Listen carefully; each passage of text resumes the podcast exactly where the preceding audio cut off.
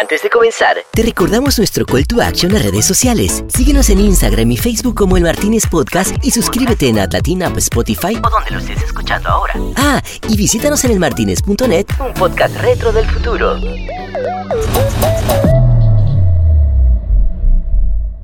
Noche coquetona de Martínez. Estoy pensando, no sé si eslogan, fíjate. Noche coquetona del Martínez, pero si fuera algo así como Noche coquetona Martínez. Puta, cada día estoy peor.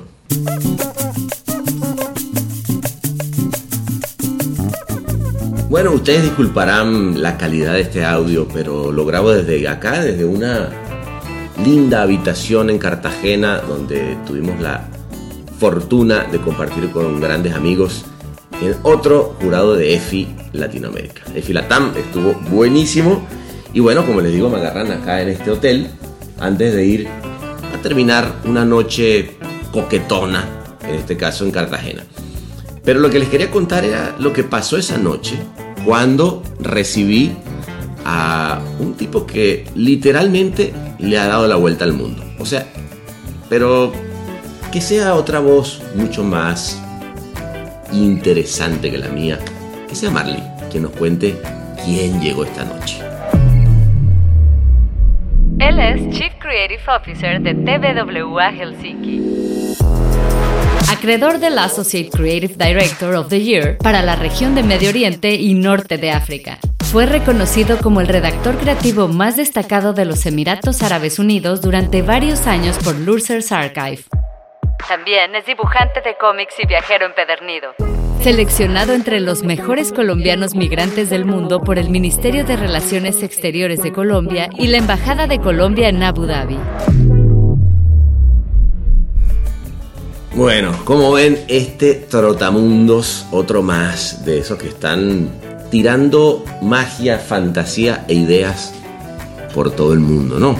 Eh, bueno, empezamos hablando precisamente de un lugar tan exótico como Dubai y hablamos de, bueno, las diferencias culturales, obviamente ese tema de cómo al final, cuando hay creatividad genuina, se convierte en un lenguaje universal.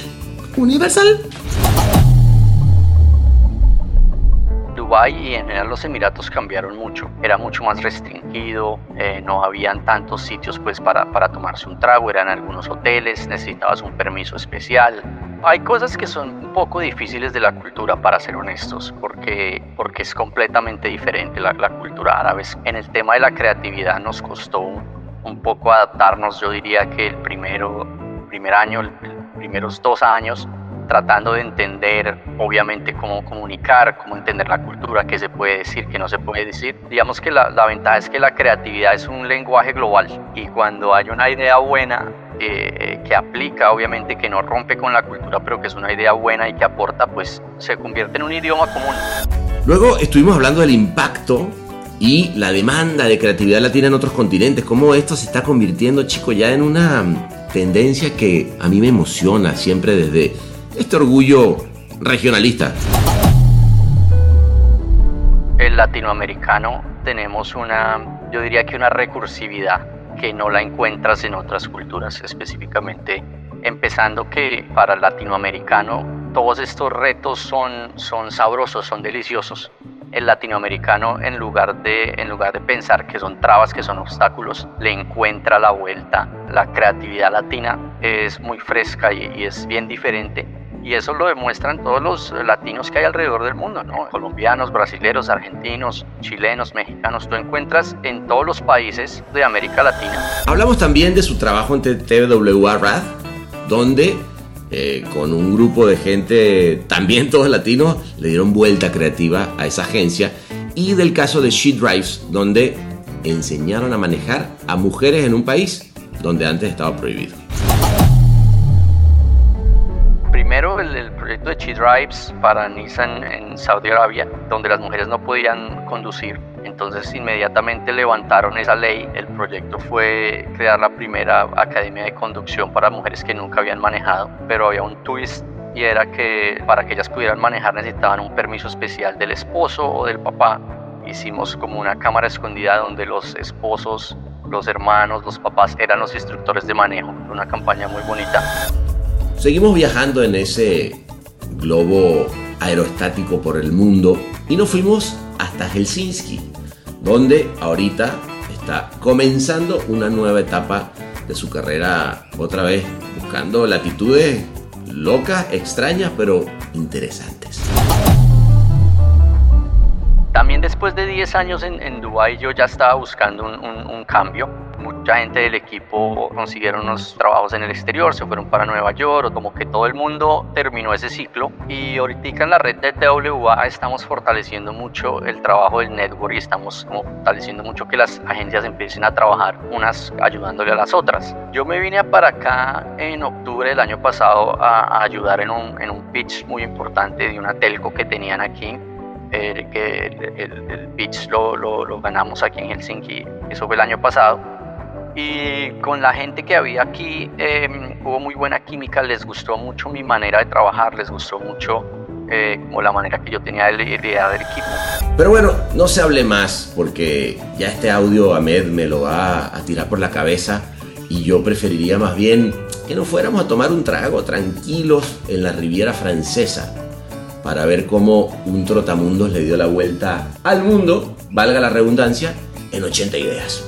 Por favor, sírvanse esa cubita libre, chico, que ya tengo sed, y vamos a levantar nuestros vasos para recibirlo, porque él es Alex Pineda.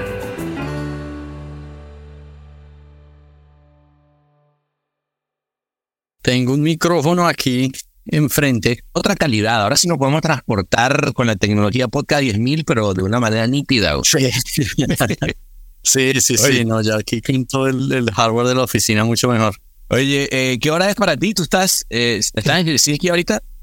Sí, sí, sí, son las 7 y 10 de la noche hasta ahora, entonces todo bien. Ay, qué momento perfecto para transportarnos en hora europea a tomarnos un trago, mi hermano.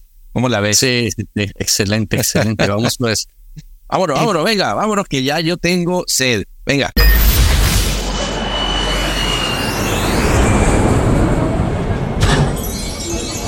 Bienvenidos a El Martínez. ¿Qué le servimos para empezar?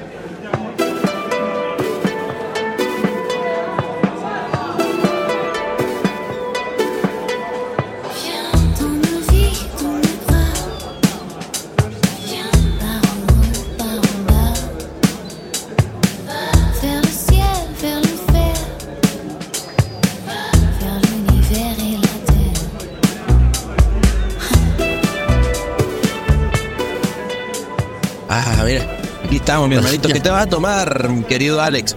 Uh, un Moscow Mule para mí, por favor. Moscow Mule, uy, gran trago. Fíjate que a mí ese, a mí ese en general no se me ocurre, pero. Eh, François. Uy, mira, vamos a volver. Let's go back to the Moscow Mule. No, es que no me entienden inglés. ¿Cuál es la de Moscow Mule? Doa, doa para acá. Qué rico el Moscow Mule. Fíjate que luego hay una, una versión, Alex, que es como eh, vodka y no sé, pero a mí el original es el bueno. Sí, sí, sí, a mí también, a mí también. No, no, andemos con locura. Mira, eh, oye, pues qué placer te vale, tenerte acá en este, en este bar, este, hermanito. Cuéntame, ¿cómo cara? A ver, yo, esa es una de las cosas que yo me pregunté cuando dije, no, no, no, espérate un segundo. Alex, Alex tiene que venir a, a, a este bar a tomarse un traguito con nosotros para que me cuentes cómo es posible que un colombiano haya dado la vuelta al mundo. O sea, tú es como que diste la vuelta al mundo en 80 días, pero son 85 países y termina siendo director general creativo en Helsinki. O sea, a ver, es una historia muy larga, no, no, no, no quiero que me, la, que me la cuentes toda, pero ¿cómo sale? O sea, ¿cómo, en, en qué momento tenía en tu cabeza esos 85 países o cómo fue? Sí, bueno, lo de los países es más eh, el tema de turismo, porque ahí en Dubái pues es, el centro geográfico y es muy fácil viajar. Yo salgo de Colombia hace unos 10 años em, y pues yo en este momento todavía no sé cómo, no, no, me, lo estaba, no me lo estaba buscando.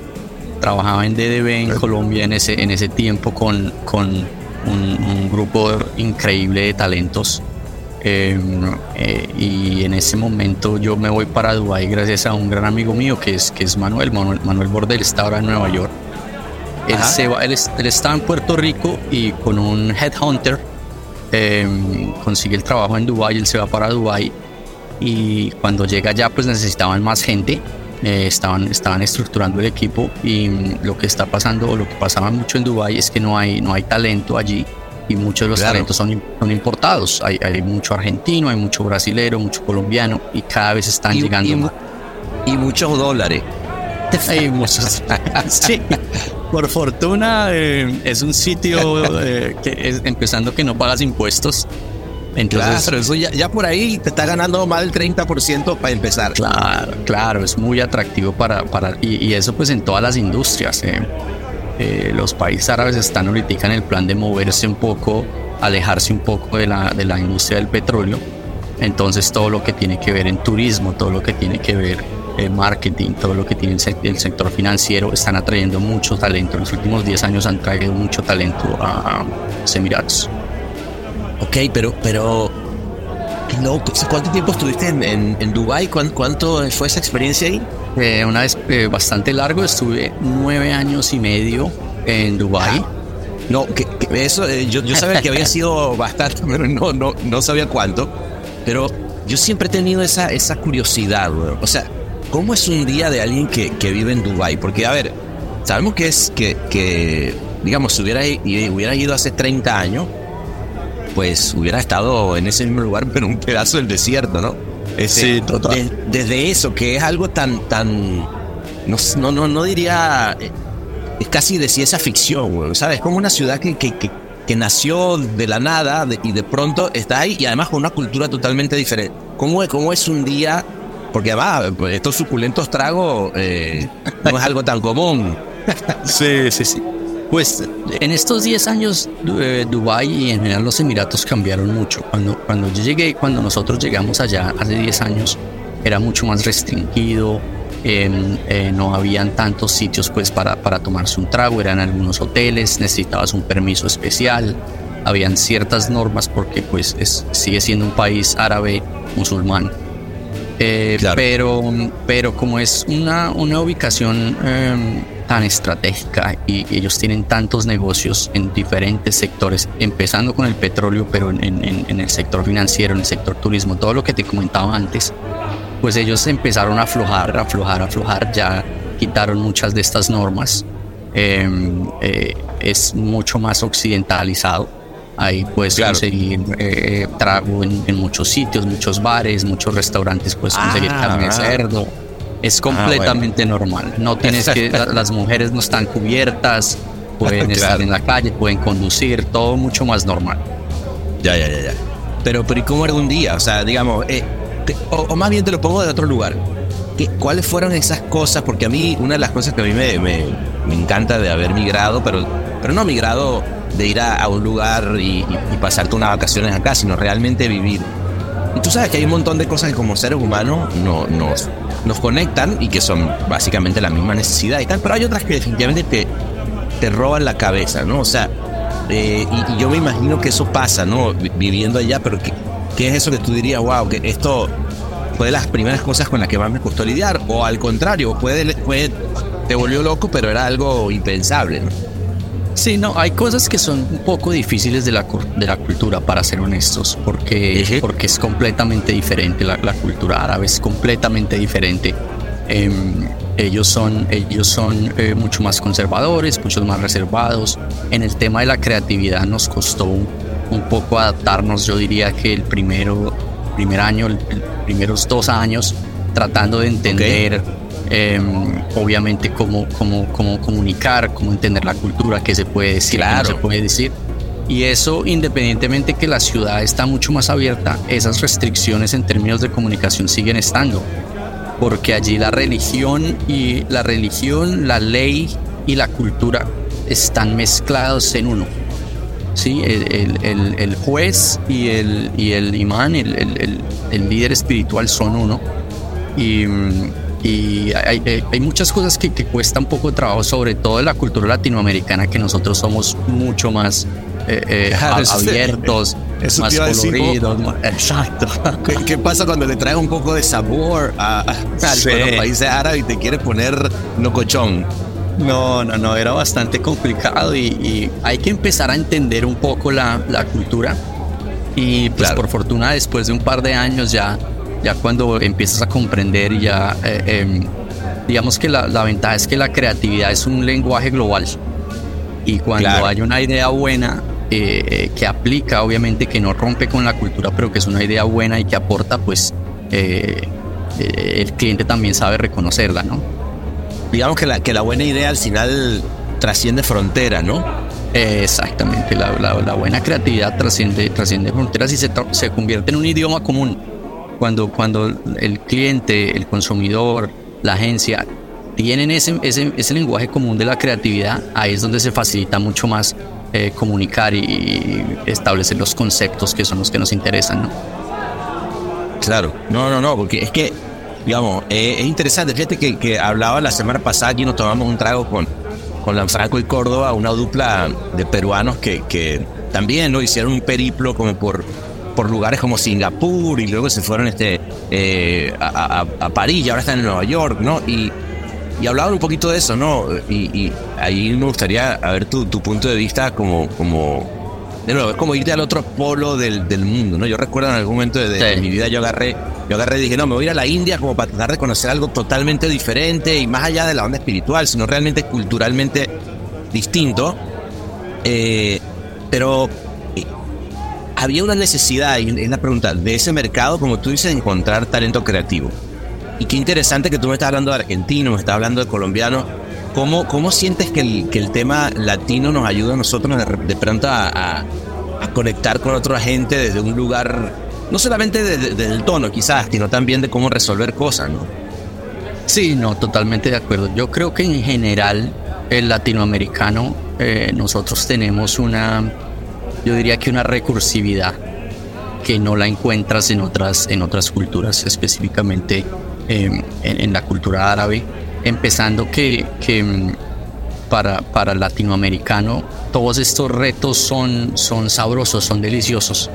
Y cuando uno encuentra, tiene, tiene un brifo, tiene un proyecto, tiene un problema que solucionar y, y encuentras todos esos, eh, digámoslo así, limitaciones, el latinoamericano en lugar de, en lugar de pensar que, que, que, son, que son trabas, que son obstáculos, le encuentra la vuelta eh, el, latinoamericano se sienta a pensar, hacerle hacerle ping pong a las ideas hasta que por algún lado él encuentra la solución. Si no, no el, latinoamericano no se detiene y yo creo que eso es un diferencial bien grande cuando, cuando estás eh, buscando talento y contratando talento. Además que em, la, la, la, creatividad latina es muy fresca y, y, y es, es bien diferente y eso lo demuestran todos los, todos los latinos que hay alrededor del mundo, ¿no? Eh, eh, colombianos, brasileños, argentinos, chilenos, mexicanos. Tú encuentras en todos los países eh, creativos de América Latina porque, porque ese sabor, ese, ese color de la creatividad que, que, nosotros tenemos en, en, Latinoamérica es, es muy único. Y, y, cuando le metes la recursividad de la que te estoy hablando, es, un, es una combinación espectacular.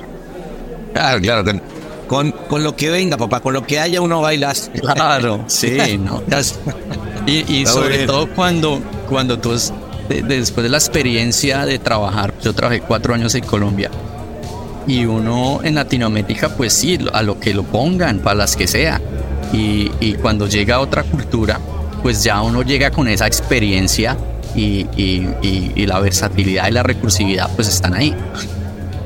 Qué lindo. Además, además estuviste en DDB Colombia una agencia también de, de, años y, de, y de pedigrí.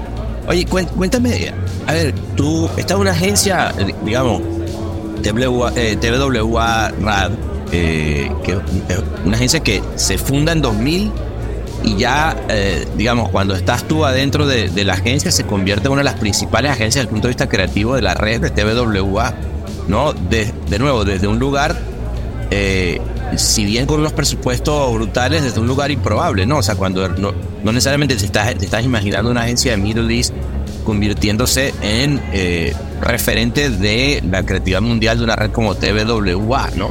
Em, ¿Tú, tú cómo, cómo viste ese proceso? Porque, ¿cómo pasa de una agencia de tener temas de recursos creativos? Ah, bueno, ¿sabes qué? Vengo y traigo, y, y sí, cuando yo digo lo del dinero, porque sí es verdad, o sea, yo creo que hay pocas razones, más allá de que te puede parecer interesante la ciudad, que si te ponen una plata en la mesa, digas, bueno, ¿sabes qué?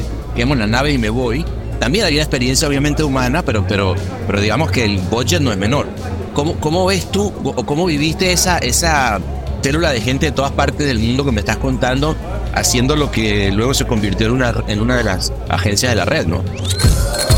Un bar inclausurable. El Martínez. Sí, eh, fue, fue un proceso muy bonito eh, y, y, fue un proceso en el que pues participaron muchísimas personas. Em, eh, nosotros cuando llegamos allá, y siempre hablo nosotros porque ha sido un, un, un equipo y, y, conocí personas espectaculares, trabajé con personas espectaculares.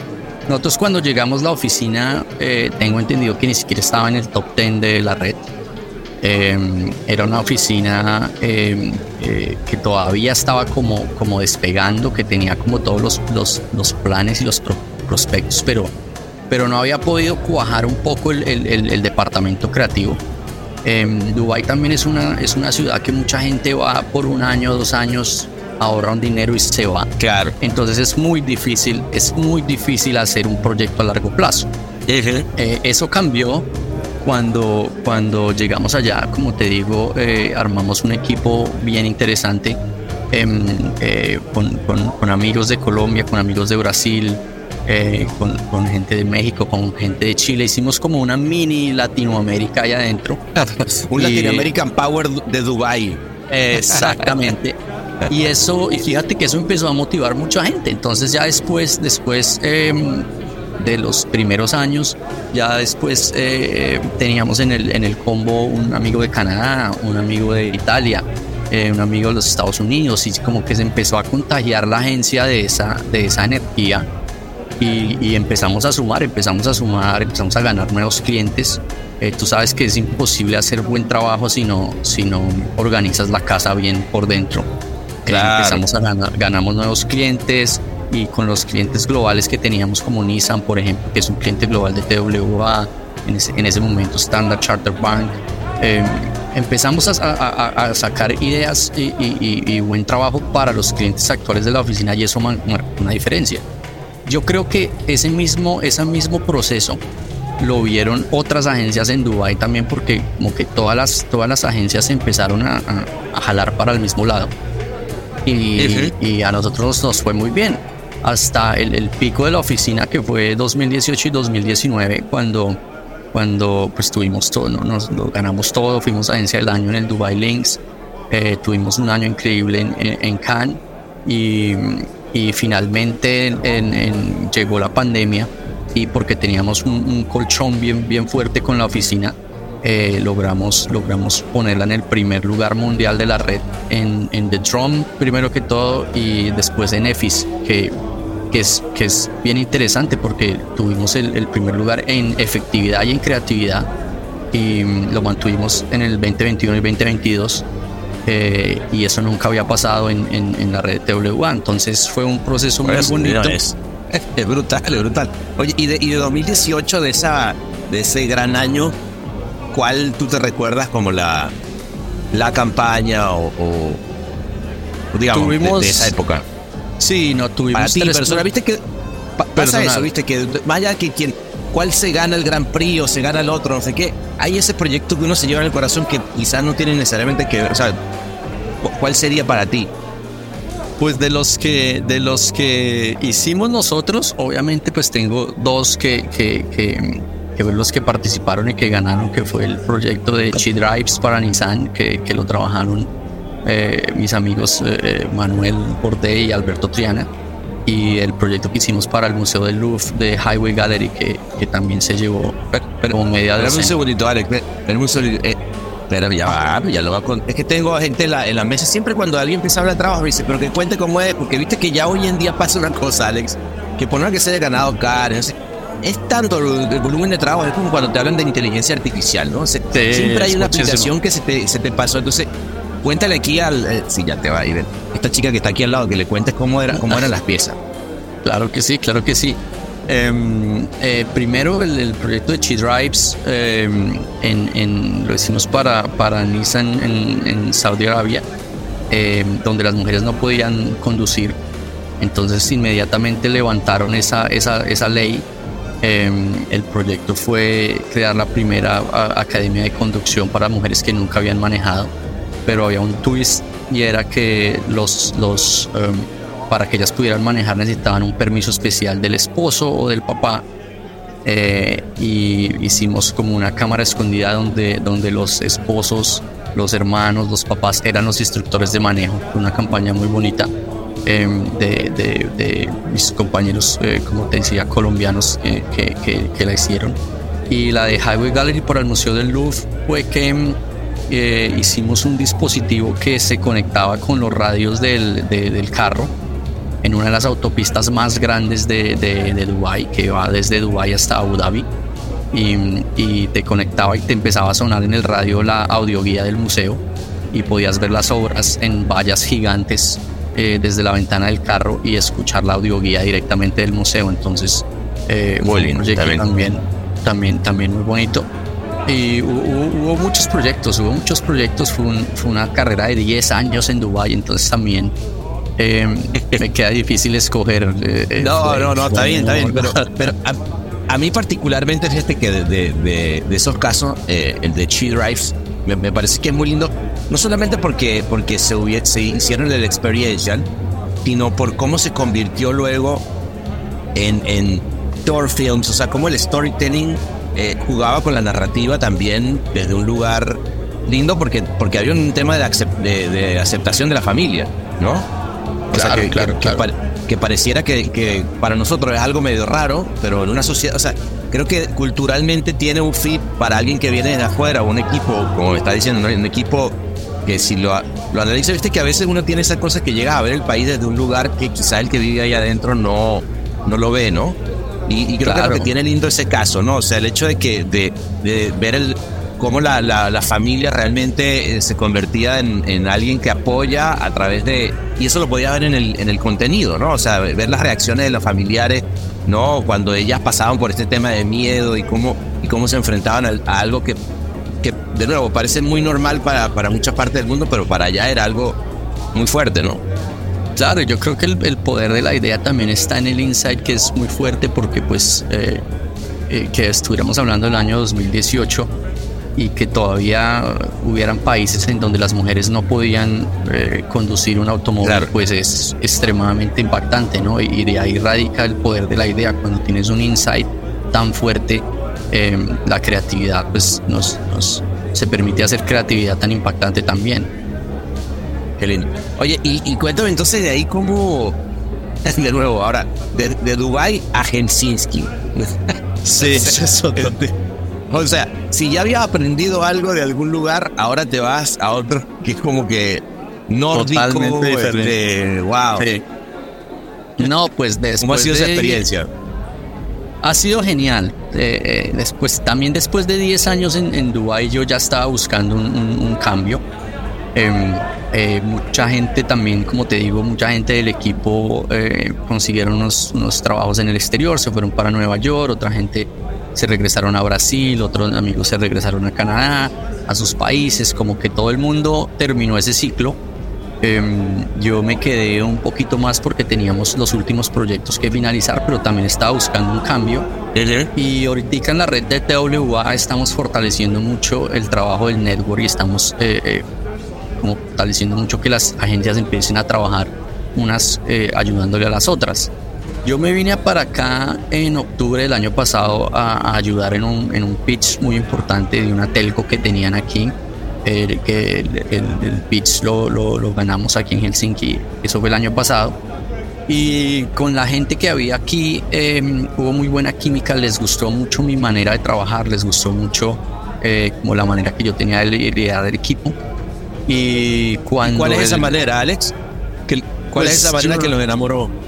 Eh, no, no, no, sé, yo, yo soy un tipo que yo tengo mucha experiencia en, en, en temas de motivación y en temas de inspiración. Yo fui profesor en, en Colombia también en, universidades de publicidad. Entonces, yo considero que, que, cuando estás en una posición de dirección, la mitad es trabajo creativo y la mitad es trabajo de, de motivador. Claro. Y hacer que la gente tenga la energía, que la gente crea que puede, que la gente... Eh, eh, en Colombia nos decimos que, que, se crea la película y que, y que, y que vaya a fondo. Entonces, eso fue un poco lo que yo vine a hacer aquí, fue, fue, fue más eh, contagiar a la gente de energía, de, de, entusiasmo, de, de, saber que podíamos ganar ese pitch, de saber que podíamos eh, eh, hacer buena creatividad. Y, y eso gustó mucho. también el, el, nórdico aquí pues es muy serio, es no, no, indica que sean, no, no indica que sean mala onda ni nada por el estilo, pero culturalmente son muy secos, son muy serios. Eh, y pues yo llego aquí. Les cuesta expresar, expresar los sentimientos, porque eso, eso que me está diciendo Alex a mí me suena mucho. De nuevo, más allá de, todo lo charachero que uno puede ser latinoamericano, también es cierto que somos afectuosos, que nos gusta comunicarnos, que de alguna manera del proceso, y que, y que, y que yo coincido contigo que es fundamental en el proceso creativo cuando se aborda desde el punto de vista positivo. Viste que luego están estos dictadores de la creatividad, este, que yo además creo que es un poco más vieja escuela, donde, donde hijos del rigor hacen que la gente salga, eh, saque mejores cosas de la gente. Yo al contrario, yo soy más, yo creo más en lo que tú estás diciendo, que es eh, crear un ambiente positivo, donde tú motivas, donde el 50%, esa mitad de la que estás hablando de tu trabajo, termina siendo que la gente se sienta bien con lo que hace, ¿no? Esto es El Martínez.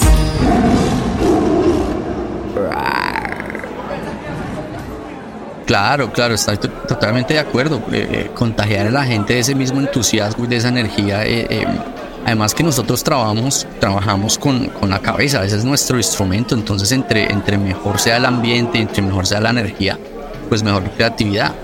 Y, pues sí, entonces aquí eran muy serios, como muy secos, todos muy, muy, muy queridos, todos, todos muy buena onda. Y pues yo llego aquí, yo ponía música, hacíamos brainstorming, empezábamos, te tiraba un chiste, empezábamos como a romper un poquito la, la, la, la rigidez que ellos tenían y, y, pues gustó mucho.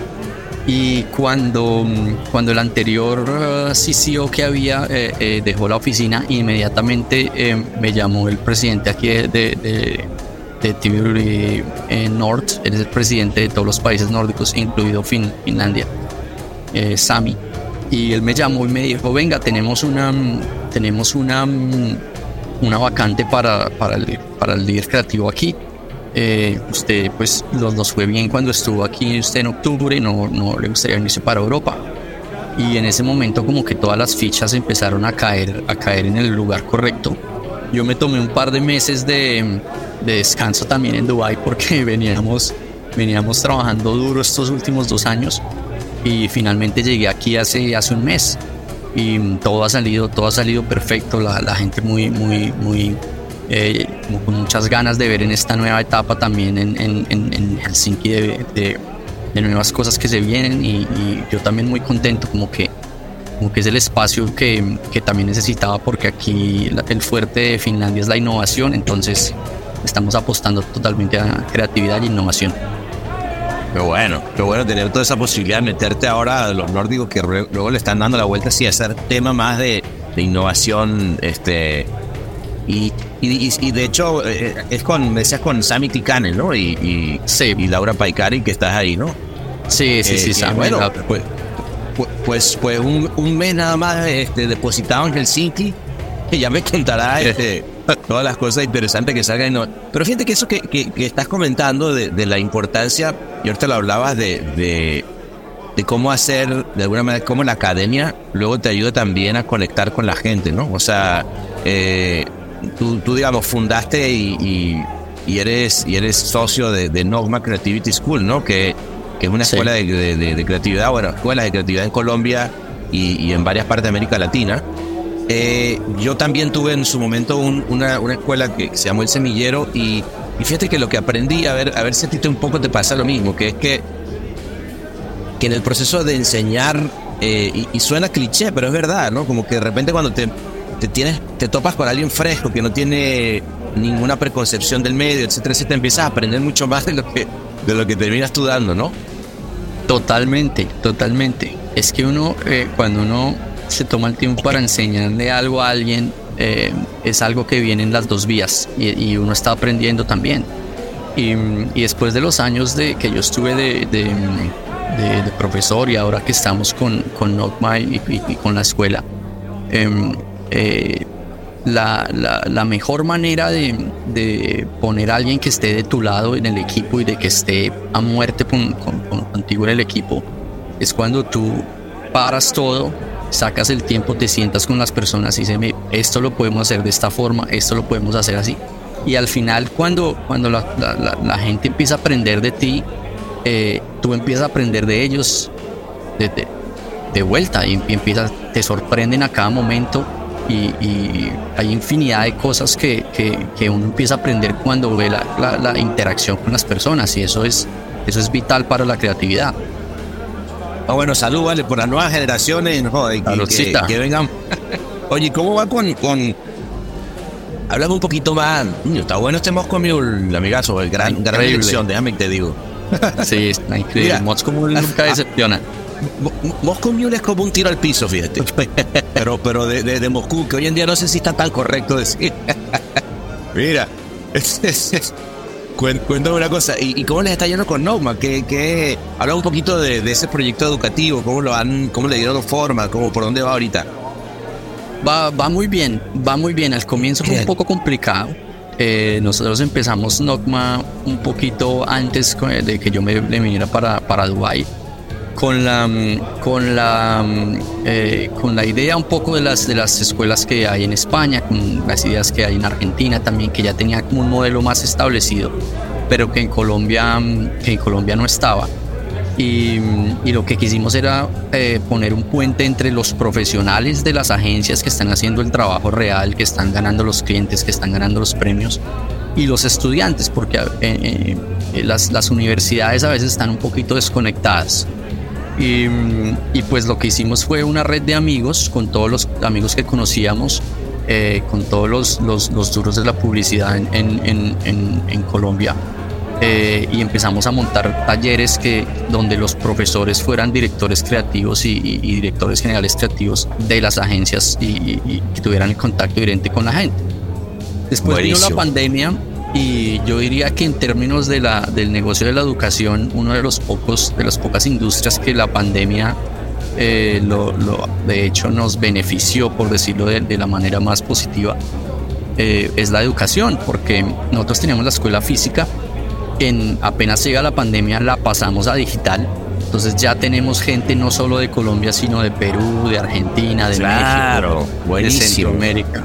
Y no solamente los estudiantes, sino los profesores, porque ahora em, eh, tenemos profesores de todos, los, de todos los diferentes países con todos los colombianos que están en el exterior. Entonces, gente en los Estados Unidos, gente en, Centroamérica, gente en, en, Sudamérica, que son profesores dando clase también a gente de toda Latinoamérica. Entonces, eh, ha estado, ha estado eh, creciendo mucho, mucho más.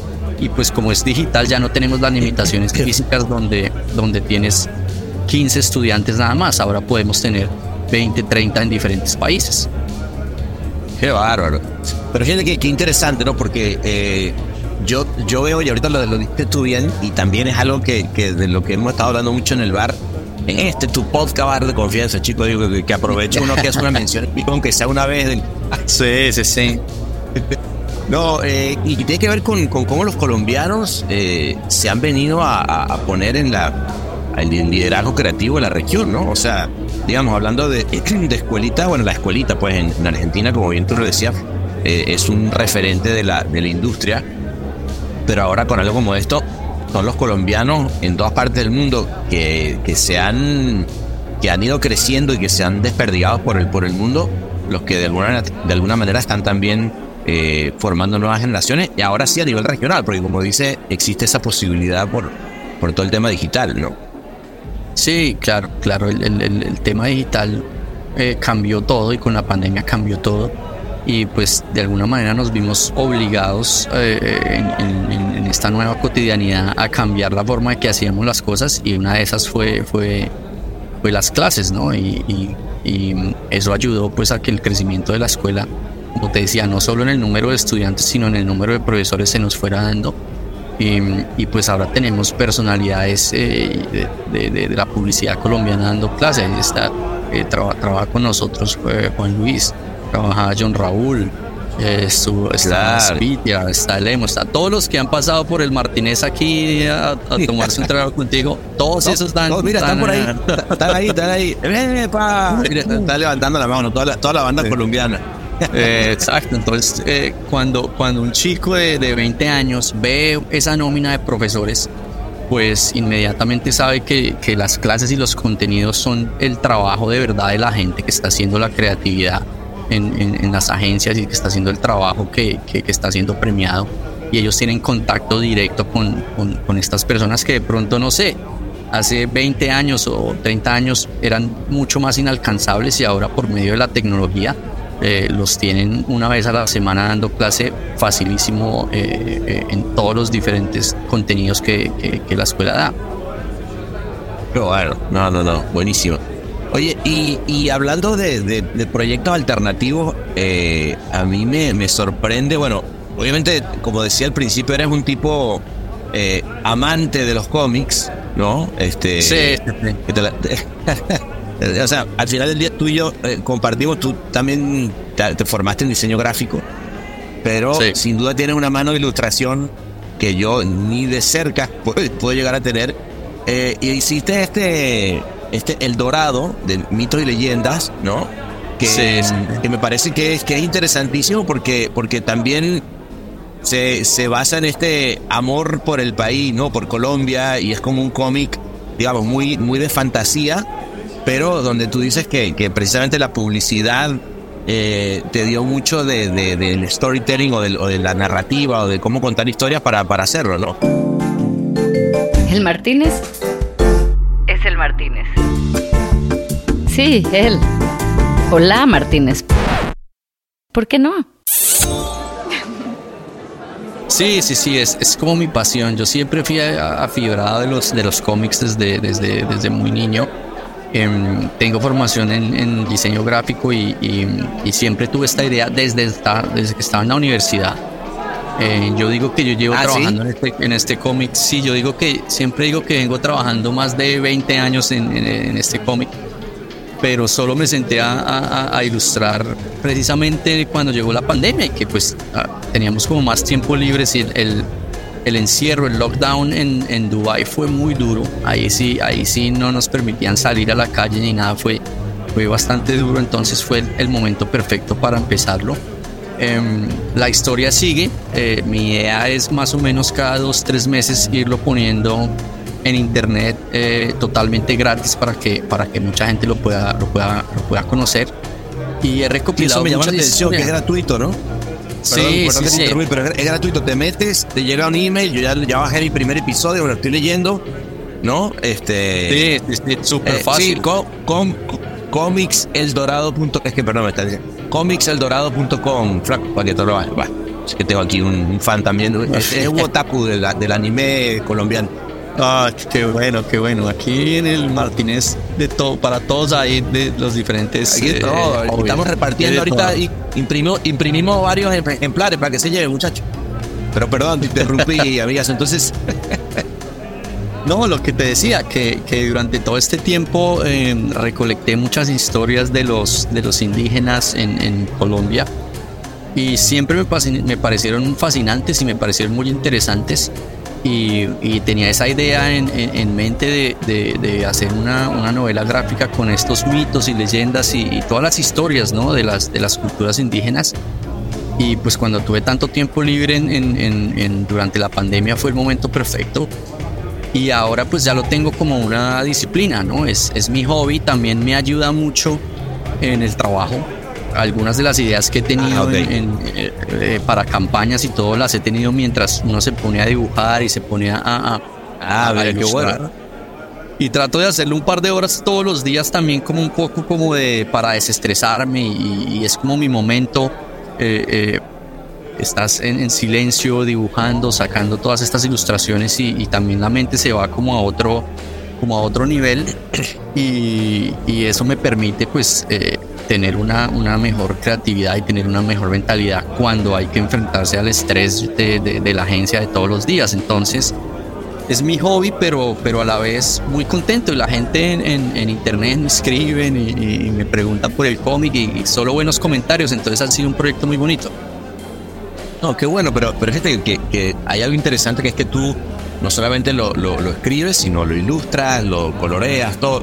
Y, y mi pregunta es cómo es ese proceso creativo, porque, a ver, sí, sí es cierto que tener proyectos alternativos cuando uno trabaja en publicidad es complicado, porque tienes siempre el cliente, el bomberazo, el brief, el, sub, ¿no? Y sí, bueno que, está bueno llegar a cierto, a un cierto lugar, ¿no? También, a veces profesional, donde, bueno, ya te comiste las verdes, estuviste metido en las trincheras dándole que no tenías tiempo para nada y me imagino que ahora tienes un tiempito un poco más, poder tú agarrarte esas dos horas. Y, pero, ¿cómo haces tu proceso creativo? ¿Te metes a escribir primero? ¿Usas esas dos horas primero para escribir y, un, otro rato ilustras? Un, un poco, ¿cómo, lo haces? ¿Cómo lo abordas? La, la, la vuelta como yo lo hago ya tengo escrito todo desde el comienzo, entonces yo diría que los primeros dos meses eh, cada año yo me siento y escribo un poco lo que, lo que ese año, pues ya es el tercer año que lo, que lo, llevo, que lo llevo ilustrando. Ah, ok. Entonces em, escribo todo el guion, más o menos para tener una guía, y después lo, lo, lo, pues lo agarro página por página, y dos, tres horitas cada día, y ahí va cogiendo forma. Eh, entonces, em, primero todo, todo lo que es como los sketches, lo, que llaman el, el, el, bocetado, el pencils, y ya cuando lo tengo listo, ahí yo lo paso a, tinta y color.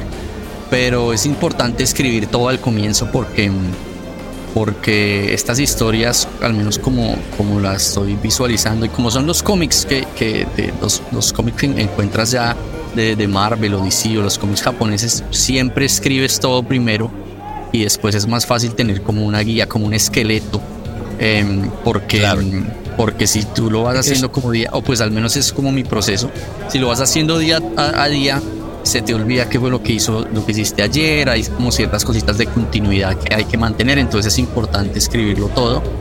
Y después ya viene la parte artística, que es la parte más, más entretenida y más, más chévere, ¿no? Ya cuando tienes el esqueleto, ya viene mm, eh, eh, ilustrar y colorear y todo, que es la parte desestresante y la parte eh, bonita del, artística del proyecto. La, la, parte, la parte sabrosa de ese proceso creativo. Oye, ¿y lo, y lo de alguna manera lo rebotas con alguien o es totalmente individual y sale como sale? O sea, porque viste que luego uno en, te lo pregunto porque en el proceso creativo publicitario no está acostumbrado a tener la dupla o con quien habla unas cosas, etcétera. Eh, pero en este caso, por lo que te oigo, parecía como mucho más individual, ¿no?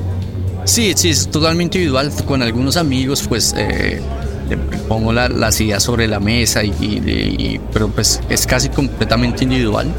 He tenido un par de acercamientos con, con editoriales que les ha interesado el proyecto, pero, pero eh, en, un inicio he dicho que no, precisamente por eso, porque no quiero tener editores, y no quiero tener que, hacer esa. No, quiero, la verdad, no quiere tener clientes. es que, es que fíjate que Exacto.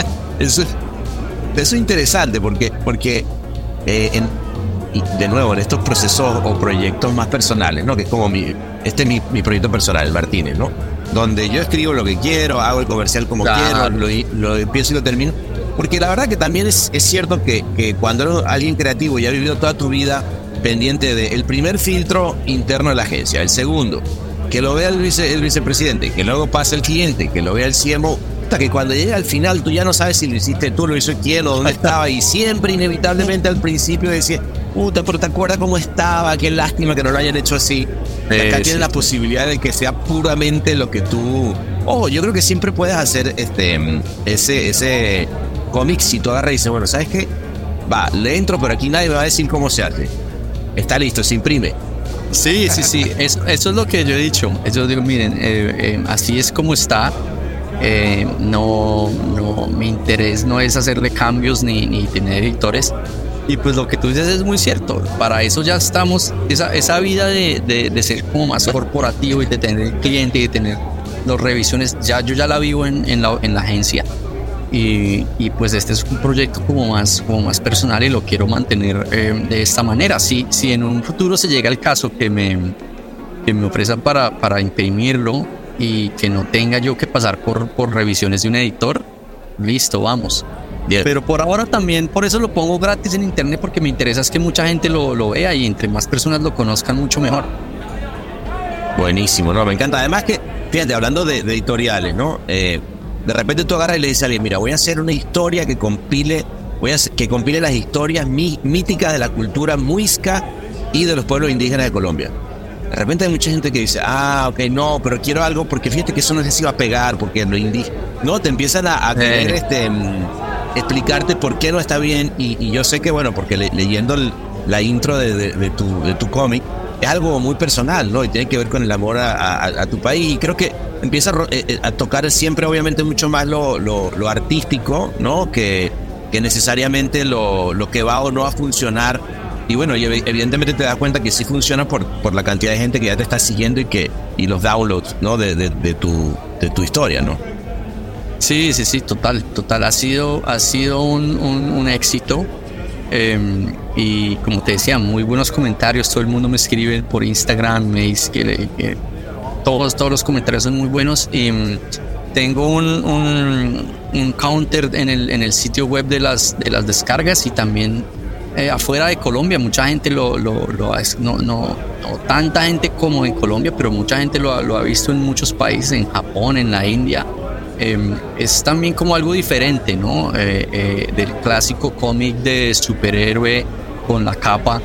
Eh, es, este es simplemente historias de, de, culturas indígenas que pues para nosotros son mitos y leyendas, pero pues para estas, para estas culturas era su, su religión, su, su, su, manera de ver la vida, ¿no? Entonces es un poco exótico para, para personas en, en otros países y, y ha tenido muy buena acogida. Eh, hay, muchísimas gracias a todas las personas de verdad que, que, me han escrito porque ha sido, ha sido muy, muy bonita la acogida del cómic.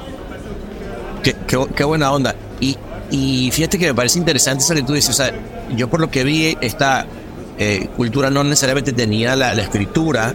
Y, y tú, por lo que entiendo, te das un poco la tarea de, de, recopilar, de, recopilar todos esos mitos y leyendas. Es así, ¿no? Sí, estoy diciendo. Claro. No hay, no hay mm, las, las eh, culturas indígenas más importantes en Colombia no desarrollaron una, una escritura como decir los mayas, por ejemplo, que eran muchísimo más, más avanzados. Entonces todos esos mitos están recopilados en libros de historia, están recopilados en las cartas que escribieron los españoles cuando llegaron a Colombia, en, en, eh, en libros de antropología y de sociología. Entonces a su vez eh, cuando, cuando, cuando quieres contarle estas historias a los jóvenes en Colombia y les das un libro de, de, antropología del año 1500, pues ahí ya perdiste. dicen no. Entonces, entonces dicen no, léelo tú.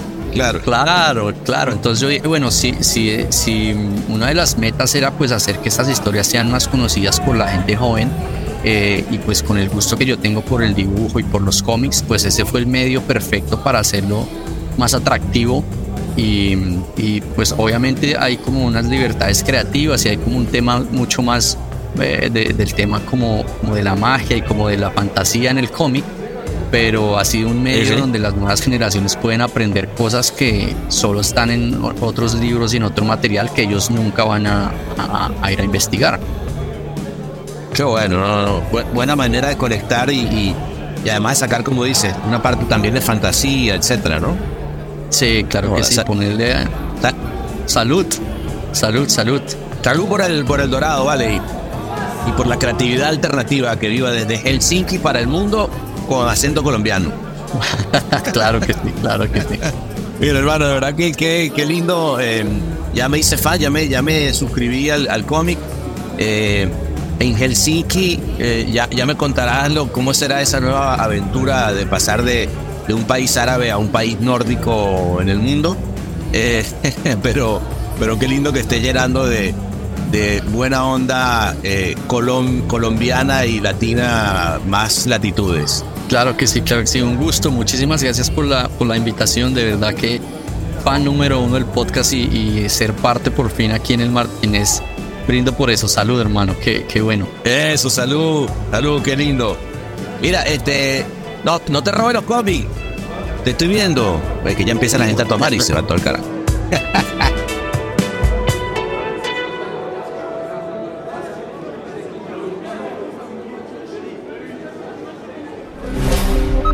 Todos los derechos reservados y todos los torcidos depravados.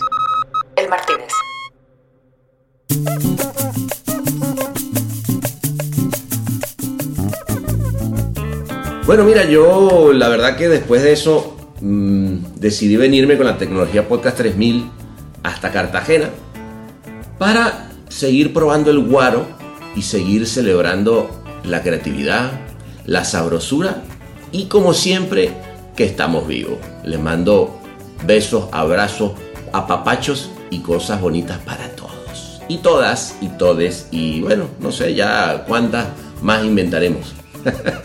Abrazo grande, se les quiere, de a gratis.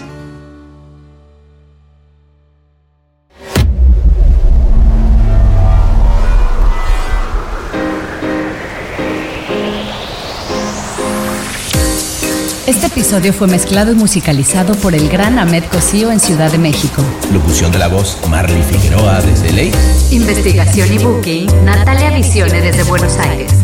Escrito por Sebastián Arrechedera. Dirección de arte y redacción Ángela Forti. Desde Madrid. Una producción colaborativa de Rainbow Lobster. El Martínez. Un podcast bar improvisadamente meticuloso.